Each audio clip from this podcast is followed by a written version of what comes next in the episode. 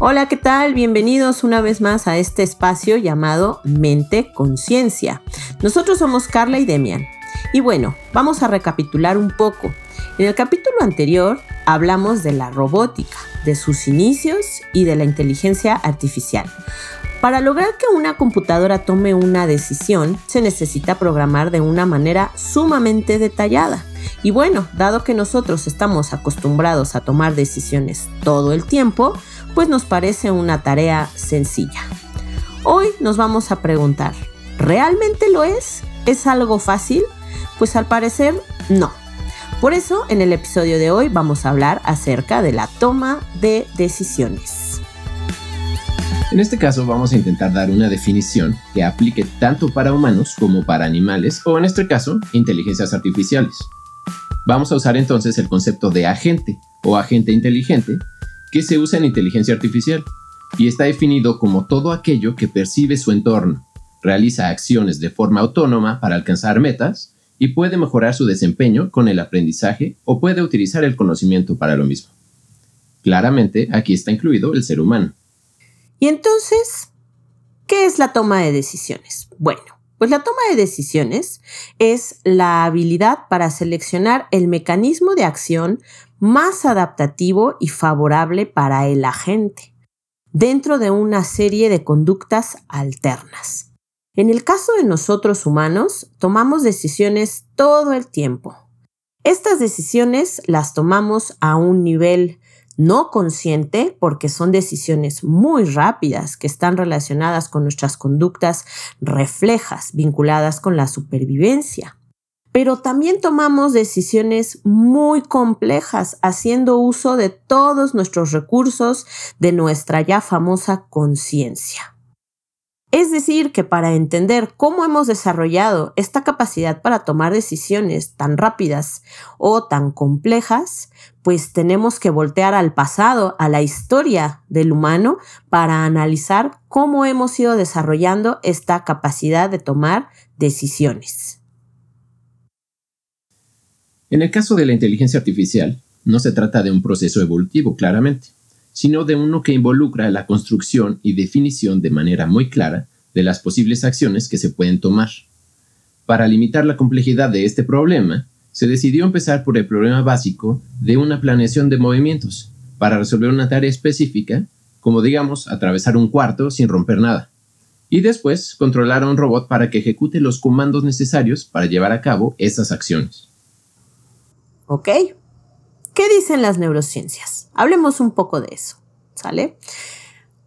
Desde las neurociencias, entonces ya dijimos, la toma de decisiones se refiere a esta habilidad para seleccionar el mecanismo de acción que sea el mecanismo más adaptativo y favorable para el organismo, es decir, el que nos vaya a traer mayores ventajas. Y para ello tenemos que tomar en cuenta todas las posibilidades, o sea, eso quiere decir que tenemos que tomar en cuenta cuál sería nuestra mejor opción. Eso parecería bastante sencillo. Y entonces, como decíamos hace un momento, pues no todas las decisiones son iguales.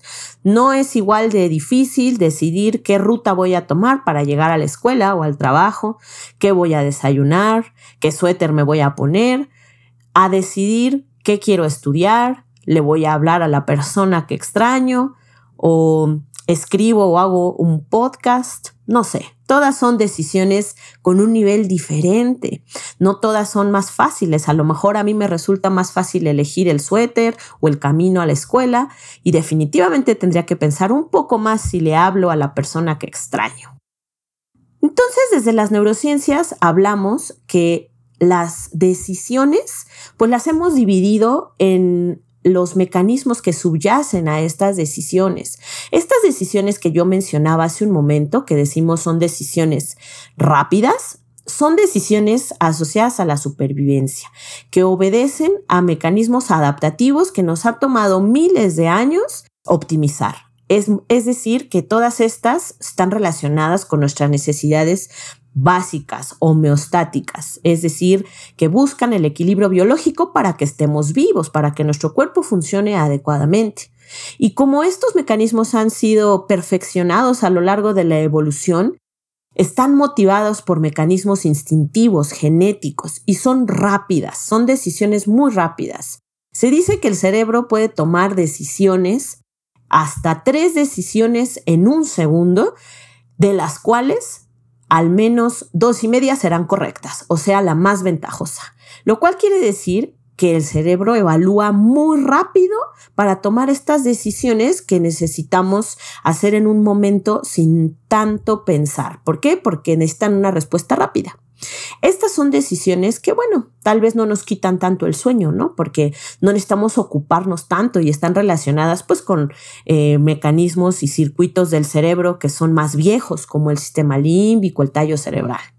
Sin embargo, también la complejidad del humano nos ha llevado a desarrollar una capacidad de tomar decisiones que están relacionadas con procesos cognitivos más complejos, decisiones que no podemos tomar tan rápido, decisiones más elaboradas. Y nos hemos preguntado, bueno, ¿y de qué depende? ¿De qué depende cómo un humano toma una decisión?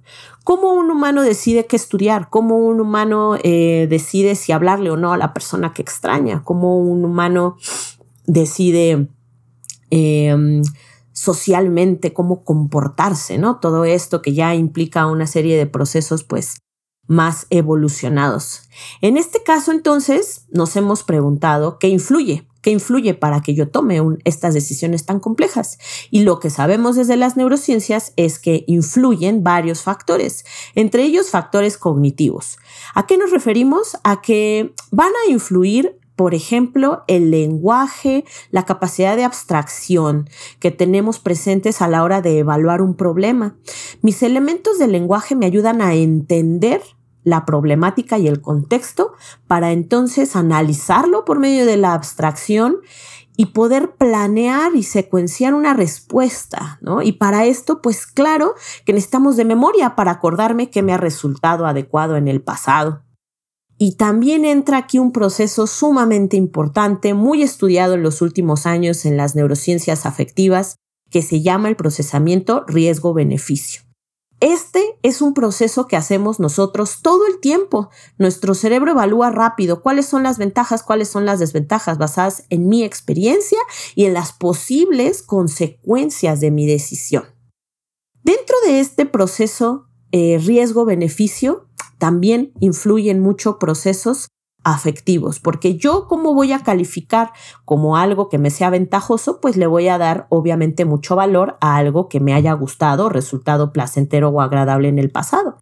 Y entonces entra otro factor importante a nuestra ecuación de tomar decisiones, que son factores afectivos, es decir, las emociones. Yo no voy a tomar la misma decisión si estoy en un estado emocional intenso Así ese estado emocional no está tan marcado en ese momento. Si yo estoy enojado, probablemente eso cambia mi decisión. Si yo estoy feliz, también probablemente cambia mi evaluación de esos pros y contras para tomar una decisión. Entonces, en este caso, nosotros los humanos llevamos a cabo este proceso que también está influido por cómo estamos en este momento emocionalmente. Ahora, más adelante, hemos descubierto, después de entender que aparte de las emociones, también influye quienes están involucrados en esa decisión. Hemos visto que personas o pacientes que tienen alguna lesión en regiones del cerebro que se encargan de estas decisiones más complejas, que ya adivinarán ustedes, estamos hablando, claro, de la corteza prefrontal, ¿verdad? Del lóbulo frontal, el que es por supuesto el máster de la evolución, nuestra región más nueva, más grande y que nos permite hacer todas estas cosas tan complejas. Entonces, se ha visto que cuando una persona tiene un daño estructural por algún accidente, alguna cirugía o algún problema en el desarrollo de esta tan compleja estructura cerebral, tienen dificultades para tomar decisiones adecuadamente. Y esto lo han estudiado por medio del análisis de cómo ellos procesan situaciones que llamamos dilemas morales. Los dilemas morales son situaciones hipotéticas que ponen a la parte más nueva de nuestro cerebro a evaluar qué sería lo correcto. Pero aquí, además de todo lo que ya mencionamos, entran en juego otra habilidad más compleja que es exclusiva del humano, que habla de la cognición social. Es decir, nosotros pues hemos tenido que desarrollar habilidades para vivir en grupos, entre ellos pues las habilidades sociales, entender qué puede sentir el otro, predecir qué puede sentir el otro, qué va a ser el otro y regular mi conducta a partir de ello para que yo pueda vivir exitosamente en una sociedad. Entonces nosotros tomamos decisiones también eh, tomando en cuenta esta capacidad de cognición social y eso cambia nuestras eh, decisiones. Por ejemplo, hablamos de dilemas morales, ¿qué quiere decir? Eh, ¿Qué pasa si tú qué harías si van en un tren? Un tren va a muy alta velocidad y en ese tren tú tienes que sacrificar a una persona para salvar a 99. La mayoría de las personas rápido en números dice, ah, pues claro, que muera uno para sacrificar, para salvar, perdón, 99. Parece muy lógico en cantidad. Sin embargo, si nosotros le decimos, ah, pero ¿qué crees? La persona a la que tienes que sacrificar es tu mamá o tu novio o tu mejor amigo, alguien a quien tú quieres mucho. Y probablemente ese factor social, emocional, cambia cómo vas a tomar esa decisión. Entonces, estos dilemas morales nos ponen a evaluar todo lo que hemos tenido que aprender como sociedad para saber qué es lo correcto, qué es lo socialmente más ventajoso. Y entonces estas capacidades pues nos han llevado a entender que toda esta capacidad de cognición moral también está sustentada por una serie de regiones cerebrales que son estas las más nuevas que se conectan con regiones viejas, o sea, el sistema límbico, ¿no? Que procesa las emociones. Entonces el cerebro tiene que hacer estas evaluaciones tan complicadas con estos eh, conceptos tan evolucionados como la moralidad y la concepción social. Y uno diría, bueno, ¿y realmente tengo que hacer eso? O sea, para mí, a lo mejor para algunas personas van a decir, no, pues que se sacrifique, no importa si es mi mamá o mi hermana, hay que hacerlo por el bien de los demás, ¿no? Y algunos podrán responder, ah, no, mejor que se mueran los 99 y yo salvo a mi mamá, porque es la persona que yo quiero, ¿no? Y sin embargo, entonces nos hemos preguntado, pues, ¿qué explica que tú tomes una u otra decisión que resulta más o menos ventajosa para la sociedad, incluyendo cómo tú lo evalúas con tus propias emociones? Y entonces, ante todo esto, han habido varias teorías. Por ejemplo, existe un neurocientífico contemporáneo muy famoso que se llama Antonio Damasio. Antonio Damasio propone que el cerebro hace una evaluación rápida de todas las señales que le manda el sistema límbico, que son todas estas señales afectivas, y evalúa rápido por medio de la memoria, del aprendizaje, de la evaluación de las posibles consecuencias, cuál es la mejor decisión. Y a esta teoría la ha llamado el marcador somático. Y también Damasio ha dicho que esta teoría sustenta que en realidad nuestras emociones son las que determinan cómo vamos a tomar una decisión. Y él incluso escribe un pequeño... Em, un pequeño texto al que llama el error de Descartes, porque Descartes decía, yo pienso, luego existo. Y eso nos llevaba a pensar que Descartes decía que la racionalidad esta decisión era primero y que dominaba a la parte del cuerpo, ¿no? Que era al revés, a la máquina del cuerpo. Y en cambio, Damasio dice, no, te equivocas, amigo Descartes, porque las emociones van a determinar cómo tu cerebro toma la decisión final y la evaluación final. Entonces, esta capacidad que tenemos para tomar decisiones ya está determinada desde que yo nazco, de que depende. ¿Cómo mi cerebro aprende a integrar esas señales de mis emociones para programar una respuesta? Esta respuesta no es fácil, pero también hay experimentos que nos han demostrado que esta capacidad se moldea y se aprende a lo largo de nuestra vida. Hay un experimento muy famoso que hizo Walter Mischel. Este es un experimento, el famoso experimento del bombón que habla acerca de la demora de la gratificación. Yo he escuchado eso del experimento del bombón. Es uno en el que unos investigadores ponían, juntaban un grupo de niños y luego ponían a cada, bueno, cada niño lo ponían en un cuarto, ¿cierto? Y luego enfrente le ponían un, dulce, un bombón, un chocolate en el mejor de los casos. Y le decían, a ver, querido, este bombón es para ti. Si te lo comes ahorita, pues solamente vas a comer un bombón. Pero yo tengo que salir del cuarto si tú me esperas a que yo regrese, en vez de un bombón, te voy a dar dos bombones, ¿cierto? Entonces la idea era que, eh, por eso es la, la demora de la gratificación, es el niño tenía que decidir si comerse el bombón en ese instante o te tenía que esperar, pero el, investigador o la persona que está enfrente de él no le decía, ah, me voy a tardar cinco minutos o diez minutos o una hora. Solo decía, espérame a que regrese. Entonces, el niño tenía que, esperar así como de, ah, ¿qué hago? ¿Me lo como ahorita? ¿No me lo como? ¿Me lo como? ¿No me lo como? Y según yo, se veía ahí como un poco el carácter de los niños eh, en términos de aquellos que se comían el bobón muy rápido, eh, comparado con aquellos que se esperaban a que no importa cuánto se tardara el otro, eh, llegaran con más bombones. ¿no? Por ahí iba la cosa, ¿no? Exactamente, ese mismo experimento. Esto es algo que nos pasa a todos cotidianamente. Evaluamos. ¿Qué me conviene más? ¿Me como algo que me gusta mucho en este momento? ¿O me espero porque después me van a dar una mayor recompensa? ¿Qué es lo que domina en mí para tomar esa decisión? ¿Comerme el bombón y sentir una gran satisfacción en ese momento? o mis procesos fríos que me ayudan a pensar, no, no espera. Si me espero, pueden venir más beneficios después. Si retraso esa gratificación, ese reforzador, puedo obtener más beneficios. ¿Cómo se hace esto? ¿Quién se come el bombón y quién no se lo come?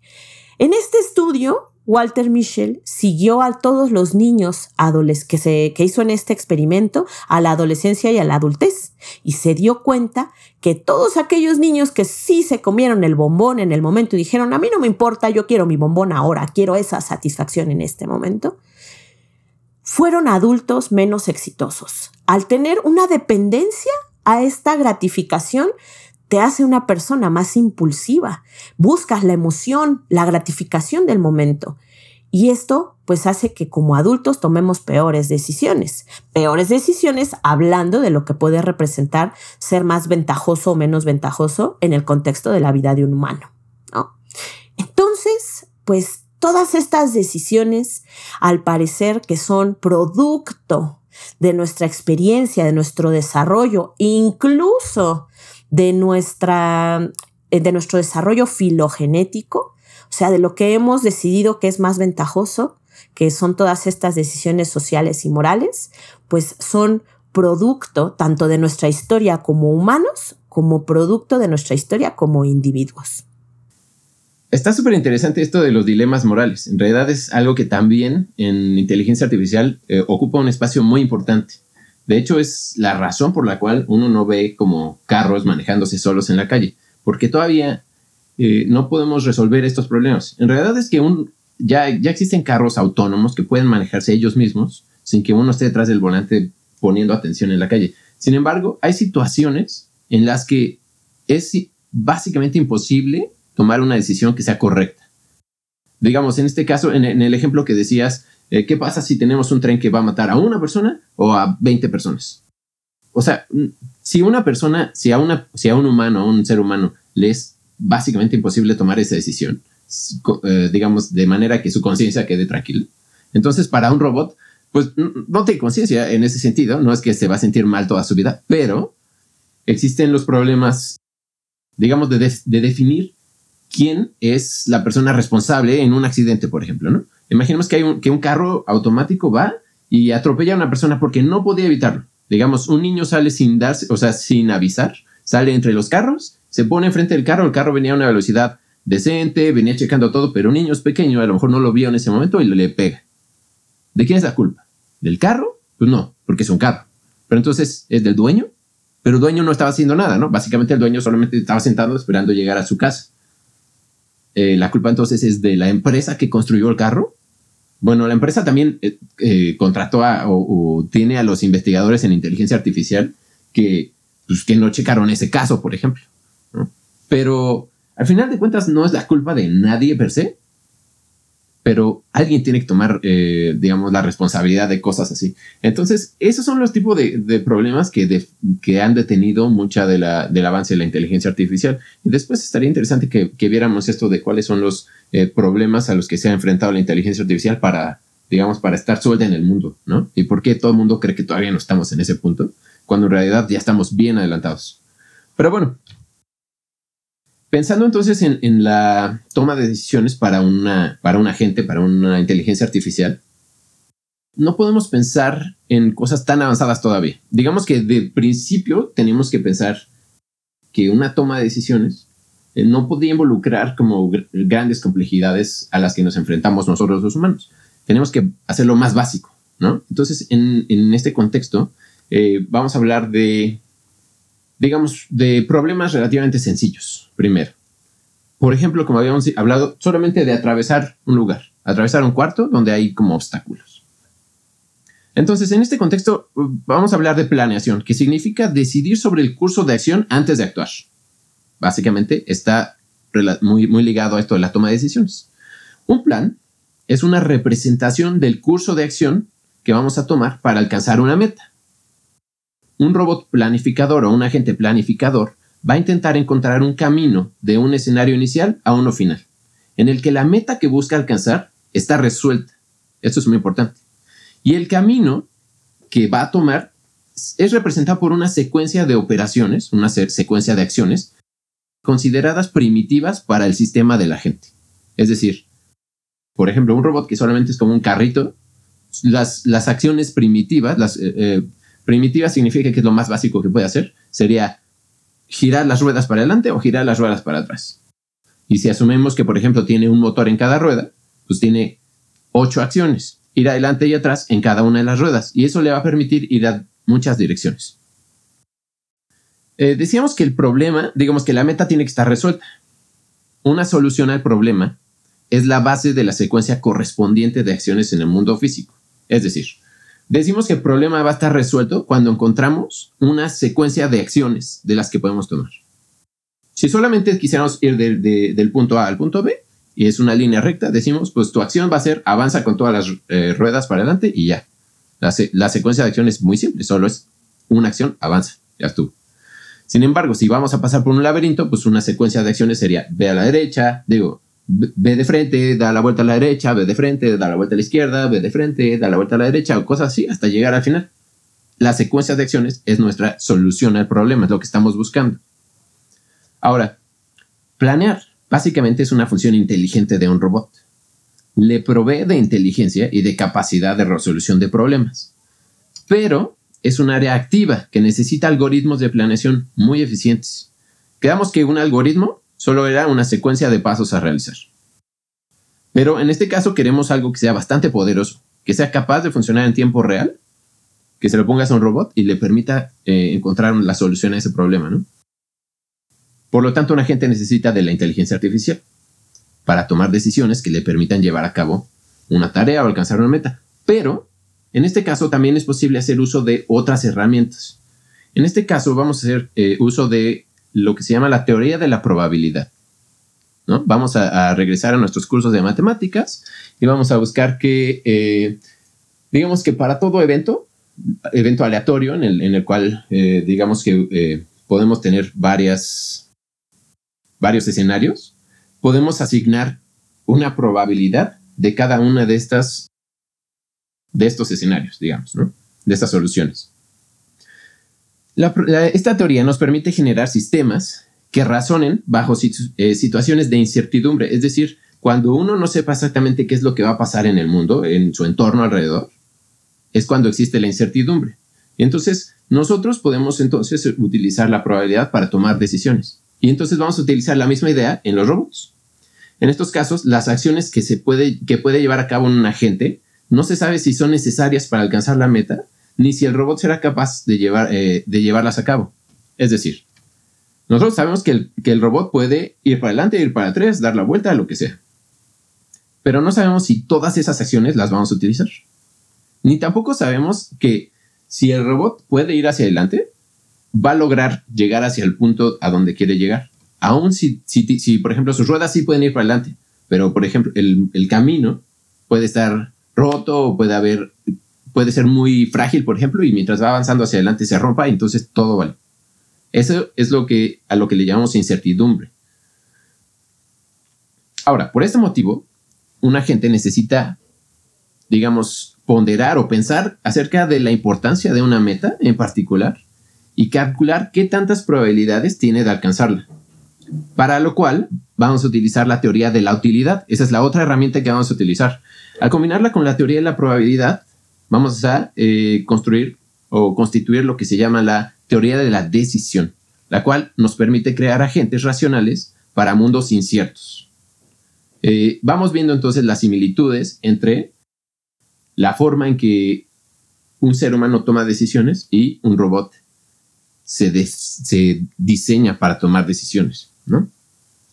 Ahora, eh, los robots carecen o los agentes carecen de la información completa acerca de su entorno. Digamos que pueden tener micrófonos, pueden tener cámaras, pueden tener sensores que les permitan medir ciertas cosas acerca de este, pero es imposible que puedan medirlo todo, ¿no? Normalmente no se desempeñan en un ambiente ideal, es decir, no podemos eh, controlar cada una de las acciones o cada una de las posibilidades que pueden pasar en ese mundo. Y el mundo real es lo más complejo que conocemos, obviamente. Es necesario entonces que actúen estos agentes tomando en cuenta la incertidumbre, pues es imposible evitarla en situaciones reales, lo que implica que las simplificaciones que eran posibles durante, digamos, una simulación o una eh, inferencia deductiva, es decir, que no podemos solamente utilizar la lógica para decir, ah, vamos a hacer esto, Así de, ah, pues si el robot está aquí y solo quiere ir hacia enfrente, pues que avancen las ruedas. Eso es lo que dice la lógica, ¿no? Tomamos las decisiones lógicas más simples. Sin embargo, cuando hay incertidumbre, tenemos que estar todo el tiempo eh, listos para encontrarnos con un cambio en nuestro entorno. Ahora, entonces una decisión racional depende tanto de la importancia relativa de cada una de las submetas que nos va a, bueno, que componen su labor, como de la probabilidad que existe de conseguir cada una de ellas. En la mayoría de los casos, no se sabe de antemano cuál es la probabilidad de conseguir cada una de estas submetas que, nos van a llevar a, nuestro objetivo final. Por lo cual, eh, vamos a usar una herramienta que es parte de la teoría de la probabilidad, que es, digamos, la regla de Bayes o eh, la teoría bayesiana. Básicamente solamente es una, es una teoría de la probabilidad que permite utilizar un resultado de un evento eh, conocido para predecir la secuencia de eventos secuenciales, ¿no? Eh, no, de eventos próximos. Es decir, si un robot está puesto en un, ambiente aleatoriamente, pues no, no, va a saber dónde está situado, no va a saber dónde está localizado. Sin embargo, si le decimos, eh, oye, te puse en la sala, entonces ya tiene un conocimiento previo de dónde estaba. Ahora, si el, si el robot dice, ah, yo estaba en la sala y avanzo hacia enfrente, es muy probable que yo siga en la sala, ¿no? O sea, la probabilidad de seguir en la sala si solamente di un paso es muy grande. Si solamente doy un paso y la probabilidad de que yo me vaya directo al baño o a la cochera es mucho más pequeña. Entonces, utilizar el resultado de un evento conocido nos permite, digamos, conocer más acerca de las probabilidades de lo que podemos realizar. Ahora, la ventaja principal de utilizar un razonamiento probabilístico en lugar de un razonamiento puramente lógico para decidir qué acción debemos tomar es que cuando se deben tomar eh, decisiones racionales, no es posible, o sea, digamos que el robot o el agente nunca es, eh, no, no tiene la capacidad de decir, no voy a tomar una acción. A veces el robot no sabe qué está pasando, no tiene suficiente información para predecir qué es lo que va a pasar, pero no puede solamente decir, pues entonces no hago nada. Si algo cambió, el agente tiene que poder ser reactivo. Entonces, por eso es mejor utilizar un razonamiento probabilístico a uno lógico, en donde uno está muy limitado a las cosas que conoce. Eh, entonces, decíamos que ponderar la importancia de cada una de las submetas y calcular las probabilidades que tiene de realizarlas le permite tomar eh, una mejor decisión. Ahora, la asignación de la importancia hacia las metas se realiza utilizando la teoría de la utilidad en la cual una gente prefiere encontrarse en un estado u otro en su entorno, depende de, dependiendo de un valor numérico. Es decir, ya utilizamos la teoría de eh, la probabilidad y de la utilidad para asignar un valor numérico a cada uno de los estados en los que quiere entrar. En este caso, por ejemplo, si yo quiero ir hacia adelante y mis acciones son camina un paso hacia adelante o camina un paso hacia atrás, pues yo sé cuáles son las probabilidades de cada uno de los estados. Pero la teoría de la utilidad me dice que vale más ir hacia tomar un paso hacia adelante, o sea, tomar la acción de dar un paso hacia adelante, que tomar la acción de paso hacia atrás. Ese valor numérico le llamamos utilidad. Se combina con las probabilidades que tienen los posibles resultados de efectuar una acción y se asigna así una utilidad esperada para cada acción. Bueno, estos, obviamente estas son cosas muy de alto nivel de, digamos, matemáticas, pero básicamente lo que estamos diciendo es, un robot quiere tomar eh, una decisión. En este caso, tiene que planear una secuencia de acciones que le permitan llevar a cabo una acción. Para eso, va a, hacer, eh, va a hacer uso de estas otras herramientas matemáticas que le van a permitir no solamente saber la probabilidad de cada una de las posibles acciones que tiene, sino de la utilidad que le daría realizar cada una de estas acciones en función de resolver una meta. Ahora, la teoría es, todo esto, una vez que juntamos eh, estas dos herramientas, lo que creamos es lo que se llama la teoría de la decisión y se utiliza para que un robot o un agente pueda tomar decisiones en situaciones en las que la incertidumbre y las metas conflictivas llevarían a un agente puramente lógico a no poder hacer nada. Ahora, podemos utilizar esta teoría de la decisión para crear un agente que tome decisiones considerando todas las acciones que puede tomar y escogiendo aquello que lo conduzca al mejor resultado. En este momento en que podemos... Es, no, es en este momento en el que podemos considerar que tenemos un agente racional.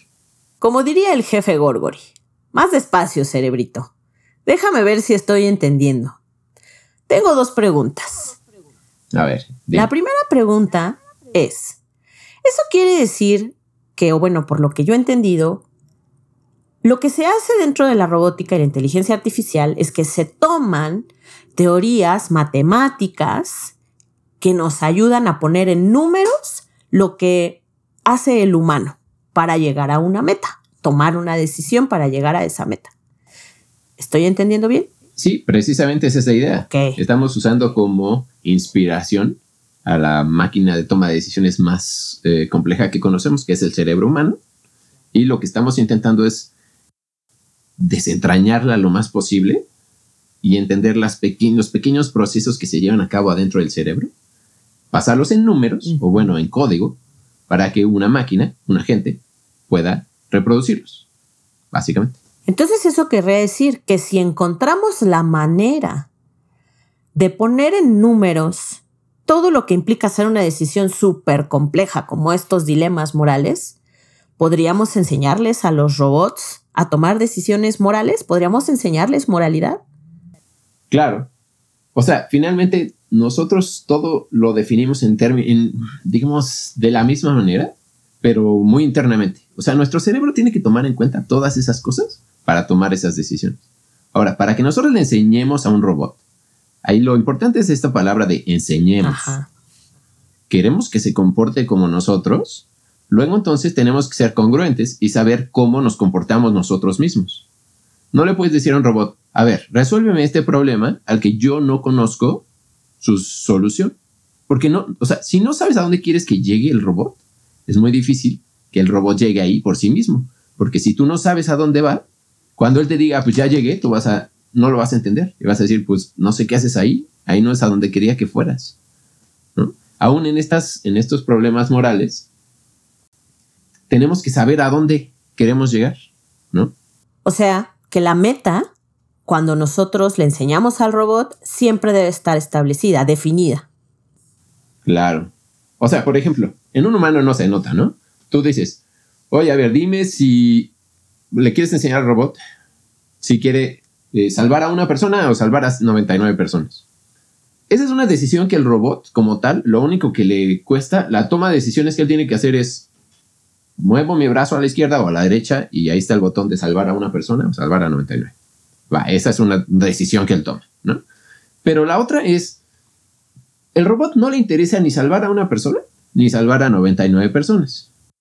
Ni al robot ni a nadie. O sea, básicamente no existe el interés universal de salvar o a una persona o a 99. Entonces, tú al robot le tienes que decir cuál es el objetivo de hacerlo. ¿Qué es lo que quieres hacer? Ese es el problema. Tú dices, quiero maximizar el número de vidas salvadas. Ah, bueno, pues entonces la toma de decisiones para el robot es sencillísima. 99. No, pues que el objetivo es salvar a las personas más cercanas a mí y esa una persona es muy cercana y las otras no las conozco. El robot va a decir, ah, bueno, pues salvo a una persona. Tú le tienes que decir al robot qué es lo que quieres lograr para que el robot diga, ah, pues la decisión es tal. El problema con este tipo de problemas es que nosotros mismos no sabemos a dónde queremos llegar. O sea, es muy difícil a veces determinar. ¿O qué es lo correcto? ¿Qué es lo que quiero hacer? Si supiéramos hacia dónde vamos, entonces es muy fácil tomar la decisión, ¿no? O sea, la decisión la tomas de una manera relativamente lógica en ese término, ¿no? hasta usando eh, la, la, teoría de la decisión es muy fácil tomarla, siempre y cuando sepas a dónde vas. Si el problema que no hemos resuelto es definir a dónde queremos ir, ¿no? Sí, el problema es que los humanos no siempre sabemos a dónde queremos ir, no siempre sabemos cuál es la decisión correcta y correcta entrando en este difícil concepto de moralidad, ¿no? De estos dilemas más establecidos por lo que nos ha enseñado la sociedad que es lo correcto o lo incorrecto. Ándale, ándale. Esa es la cosa que uno no lo puede definir, entonces el robot es mucho más difícil que lo o sea, es imposible para el robot realizar algo que no está definido, ¿no? Pero debería ser imposible para todos, o sea, es como... O sea, es como una cosa que me parece a mí muy natural, ¿no? Si, no sabes a dónde quieres llegar, ¿cómo me pides que llegue ahí? ¿Mm?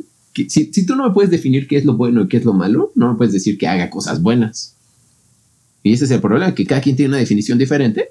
Y entonces, pues nunca estamos eh, de acuerdo con lo que hacen los demás, ¿no?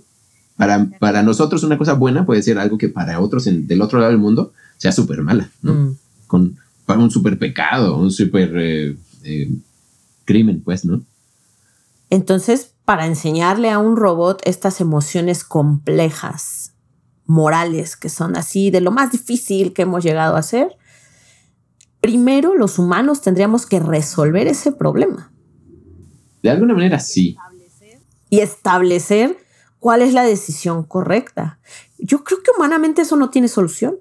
Exactamente. Entonces no se le podemos enseñar a un robot. Entonces un robot se va a tener que comportar de la forma que un humano. Es decir, donde en tierra que fueres, haz lo que vieres, ¿no? O sea, depende de dónde está el robot, es qué tan correcto se va a comportar, ¿no? Un robot puede hacer lo mismo que hacen los humanos en un país y, y van a decir, ah, eso está muy bueno, y lo mueves y lo pasas a otro país y van a decir, ah, este robot hace puras cosas raras, ¿no? o todo lo hace mal, o todo lo hace ilegal o lo que sea. Pero pues eso pasa con robots o con humanos. Pero bueno, en esos términos, lo importante es decir, eh, no tanto las, cuestiones morales. O sea, obviamente un robot, si, aun si nosotros no podemos definir en números cómo debe resolver una, eh, cómo debe tomar una decisión, lo que sí podemos es decirle, a ver, observa lo que estamos haciendo nosotros los humanos, tradúcelo en números y replícalo. Y eso es algo que se está haciendo ahorita, ¿no? Que es como lo que, digamos que en el punto en donde la inteligencia artificial ahorita está mejor, eh, teniendo mejor desempeño. Que es decir, mira, yo solo te voy a decir que esta acción es buena porque yo la estoy haciendo, ¿no? Eso es lo que quiero. No sé cómo definírtela, pero obsérvame haciéndola. Entonces, si, la, si haces lo que yo, pues entonces es, eso te voy a poner como una estrellita dorada en la frente, ¿no? Te voy a dar un premio. Entonces el robot puede observar una gente, una inteligencia artificial observa todo lo que tú quieras y defines tú como que esto es a, donde quieres llegar. Y el robot solito hace toda esa codificación. Ya ni siquiera uno tiene que meterle todas estas matemáticas de, a ver, piensa la probabilidad de esto y esto y esto. Yo te las doy las probabilidades, ¿no? El, el robot solito define esos números dentro de su cabeza. Ahora vemos eso, básicamente se parece mucho a lo que hacemos nosotros. La verdad es que yo ahí me pregunto si es más o menos lo que hacemos nosotros en el cerebro, solamente que sin números pero pues nuestro cerebro de alguna manera pondera probabilidades, ¿no? O sea, nosotros tenemos este instinto de decir, oh, si yo hago esto, tengo mayor probabilidad de llegar a mi, a mi meta, ¿no? A lo mejor no te puedo decir, ah, la probabilidad es 0.14 o la, o la probabilidad es 200, yo qué sé. O sea, no puedo darte esos números, pero a lo mejor dentro del cerebro, en, digamos que si podemos cuantificar las conexiones neuronales de alguna manera, ahí mismo podríamos encontrar esas probabilidades en términos numéricos. Yo qué sé.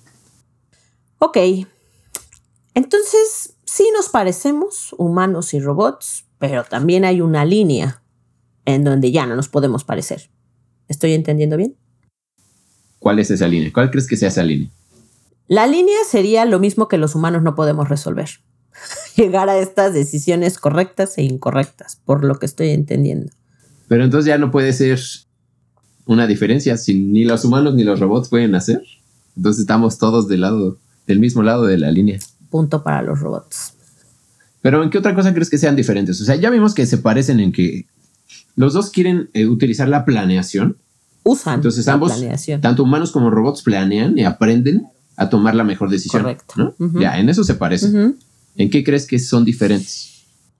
En que creo que tal vez los robots eh, siempre ya el que le está dando o enseñando al robot ya tiene contempladas la mayoría de las posibles soluciones. Y el humano no siempre tiene todas. O sea, no siempre tiene todos los posibles escenarios y entonces no, o sea, siento que hay más incertidumbre en el humano porque no siempre sabes cuál es la mejor solución ni qué es lo que va a pasar, ¿no? ¿O no? Bueno, es que en realidad el- el- los robots los pensamos como, como una cosa utilitaria, ¿no? Como una herramienta, como una cosa que tiene un objetivo a realizar. Es como si tuviéramos un martillo. Pues un martillo como tal solo sirve para una cosa, ¿no? Resuelve un problema, como clavar un clavo, sí. Pero pues, todo lo demás, todo el demás tiempo del mundo que pasa existiendo ese martillo no hace nada, ¿no? Entonces, pues a lo mejor podríamos crear robots súper, súper complejos que hagan muchas tareas y que todo el tiempo estén haciendo tareas.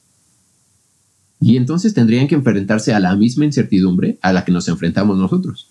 Sin embargo, o sea, sí, ah, precisamente es ahí a lo que llegamos de la inteligencia eh, artificial generalizada contra una inteligencia artificial especializada. Hasta ahorita lo único que conocemos de inteligencias ar- artificiales son eh, inteligencias artificiales eh, especializadas, o sea, que tienen una tarea que quieren resolver. Pueden ser muy básicas o, relativamente complejas, pero siempre existe una tarea o un objetivo al que deben eh, de llegar. Todavía no, nadie conoce así, ah, pues mira, esto hace todo, todo lo que un humano, todo lo que, todo puede hacer, ¿no? Entonces, si, existiera esa inteligencia arti- artificial general, entonces sí se, se tendría que enfrentar a las mismas incertidumbres que todos los demás. Ok. Y por ejemplo, a mí, si me dices, ¿puedo poner en números las emociones de un humano? ¿Eso es posible entonces? O sea, a mí se me hace que esa es la línea entre los robots. O sea, como que enseñarles a procesar o a, no sé, se me hace difícil pensar cómo pones en número una emoción. Cuando una emoción es algo bien difícil de definir, hay emociones básicas y probablemente esas como son universales, a lo mejor esas sí se las podemos enseñar. Pero las emociones complejas como esta de la moralidad, de eh, la vergüenza, o sea, sigue mi cabeza sin entender cómo, cómo podríamos enseñárselas porque cambian mucho individualmente. O sea, no, no todo el mundo las experimenta igual. Bueno, tú hablabas de esto de los procesos afectivos, ¿no? Hablabas que nosotros usábamos procesos afectivos a la hora de eh, tomar decisiones y que dependiendo de nuestras emociones eran la forma en que íbamos, que íbamos a tomar esas decisiones. Ahora, si parte, digamos, estos procesos afectivos es, vienen de la evolución básicamente, ¿no? O sea, los organismos biológicos no tuvieron emociones desde el principio de, eh, pues, de su eh, historia, ¿no? O sea, los, los eh, organismos unicelulares no tenían emociones, no conocían pues, eso de la vergüenza, el amor o la ira o lo que sea. Sin embargo, se di- digamos que mediante la evolución desarrollaron estos eh, mecanismos que les permitían sobrevivir en diferentes situaciones, ¿no? O sea, todas esas emociones tienen una utilidad. Entonces, Sí. si un robot, si un agente, se le determina que necesita de estas emociones para realizar, para llevar a cabo sus, las tareas que necesita realizar, o si es una inteligencia artificial generalizada, o sea, algo ya muy cercano a un ser humano, Entonces, obviamente va a necesitar, si son tan importantes, son importantes porque la evolución las determinó, ¿no? O sea, porque sobrevivieron a través de un proceso evolutivo. Si son tan importantes, entonces a la hora de desarrollar una inteligencia artificial general, pues vamos a tener que ponerlas ahí mismo. Pero sí solamente son, digamos que son estados en eh, digamos, estados eh, en los cuales nuestro cerebro reacciona de diferentes maneras, ¿no? Es decir, a lo mejor nuestro cerebro dice, ah, estamos felices, entonces reacciona de esta manera, estamos tristes, reacciona de esta otra, estamos enojados, reacciona de esta otra manera. Eso mismo, si a un robot le parece útil, entonces lo va a tener que tener incluido, ¿no? A lo mejor no lo va a sentir de la misma manera, pero sí va a decir, ahorita vale, vale más la pena tomar esta decisión por todas estas cosas, eh, digamos, todas estas situaciones positivas. Y ahora, como están estas situaciones negativas, voy a tomar esta otra decisión. Digamos, todo eso solamente son estados que sí se pueden traducir en números, digamos. Entonces, pues obviamente ahorita no están, porque pues, estamos lejos de eso, pero no veo ningún problema de meterlos. O sea, en teoría es posible. ¿Y por qué crees que todavía no, no se hace? Ah, pues porque no estamos todavía cerca de la inteligencia general, ¿no? Es decir, todavía estamos buscando que, un, que los agentes realicen una tarea muy específica. Entonces, para realizar una tarea muy específica, a lo mejor no necesitas de esas, de las emociones que pueden ser como elementos de una, digamos, en un sistema más complejo para, para solucionar problemas más complejos. ¿Y qué sería lo que se necesita para llegar a ese punto? Ah, pues mira, ¿qué te parece si hablamos de eso eh, en los siguientes capítulos, en un capítulo siguiente? De cuál es más o menos la trayectoria que se va a tomar en la inteligencia artificial para pasar de, o sea, cómo, desde el punto de vista de la historia, por ejemplo, cómo se ha desarrollado la inteligencia artificial hasta este punto y de aquí hacia arriba, cuáles son las proyecciones, ¿no? Hacia adelante, en un futuro. Perfecto. ¿Qué, digamos, cuáles son los pasos que vamos a tener que, que seguir para llegar a, digamos, a esa inteligencia artificial generalizada? Excelente, me parece una muy buena idea. Muy bien. Entonces, pues estuvo rudo nuestro capítulo del día de hoy, ya nos fuimos a hablar de cosas más complicadas y pues eh, Esperemos que les haya gustado, esperamos que nos escriban. Si ustedes tienen alguna duda, pues eh, mándenos ahí alguna interacción por medio de nuestras redes sociales. Recuerden que nuestras redes sociales son eh, para Facebook e Instagram, mente con 5 ciencia arroba mente con 5 ciencia, perdón, para Instagram y para Twitter arroba mt conciencia y pues eh, esperamos que por ahí podamos tener algunas interacciones y escuchar su retroalimentación. Muchas gracias, esto fue todo por nuestra parte, somos Carla y Demian. Gracias por todo, gracias por haber aguantado hasta acá eh, y nos vemos en el siguiente capítulo. Adiós.